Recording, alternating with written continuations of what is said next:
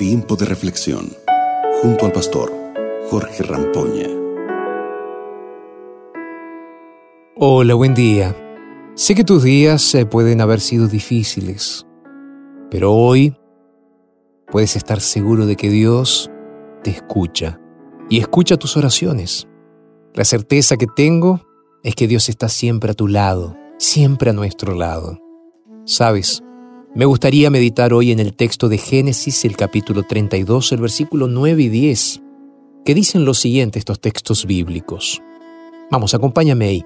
Génesis capítulo 32, versículos 9 y 10 dicen lo siguiente. También dijo Jacob, Señor, Dios de mi padre Abraham y Dios de mi padre Isaac, tú me dijiste, vuelve a tu tierra con tus parientes, y yo te trataré bien. El texto continúa diciendo, yo soy menor que todas las misericordias y que toda la verdad con que has tratado a este siervo tuyo, pues crucé este Jordán solamente con mi callado y ahora he llegado a poseer dos campamentos.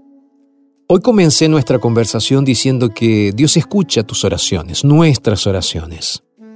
Jacob estaba viviendo uno de los peores días de su vida. Hacía años que había dejado la casa de su padre. Había huido por engañar a su padre y a su hermano Esaú. Sabes, al leer algunos capítulos eh, anteriores de los que acabo de leer de Génesis capítulo 32, te darás cuenta de que Dios le había dicho a Jacob que no lo dejaría hasta que le diera todo lo que le había prometido. Y en ese momento, Jacob ya estaba regresando con toda su familia con sus sirvientes, con sus riquezas.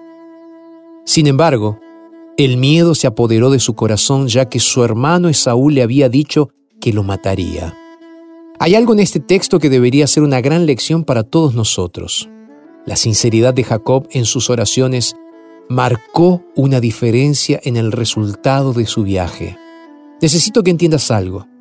Cada vez que te arrodillas ante Dios debes hacerlo con sinceridad Debes arrepentirte de verdad de tus pecados y estar dispuesto a confesarlos.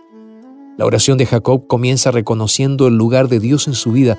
Dice, Dios mío, Dios de mi padre Abraham. Jacob tenía tanta intimidad con Dios que lo llama así.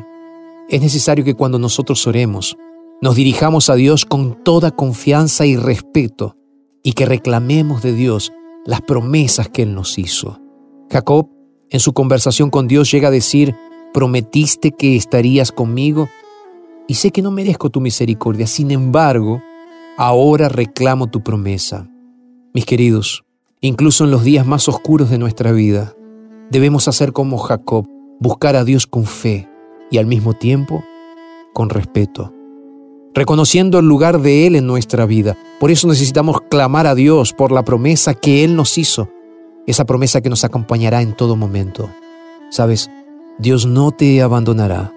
No importa cuán serio sea tu problema, busca a Dios, clama a Él y si es necesario llorar, llora, pero asegúrate de buscar al que todo puede hacer. Créeme que así como Jacob, la paz reinará en tu corazón y la bendición de Dios estará contigo donde quiera que vayas. Que Dios te bendiga en este día y que puedas realmente tener esta experiencia con Dios como la tuvo Jacob.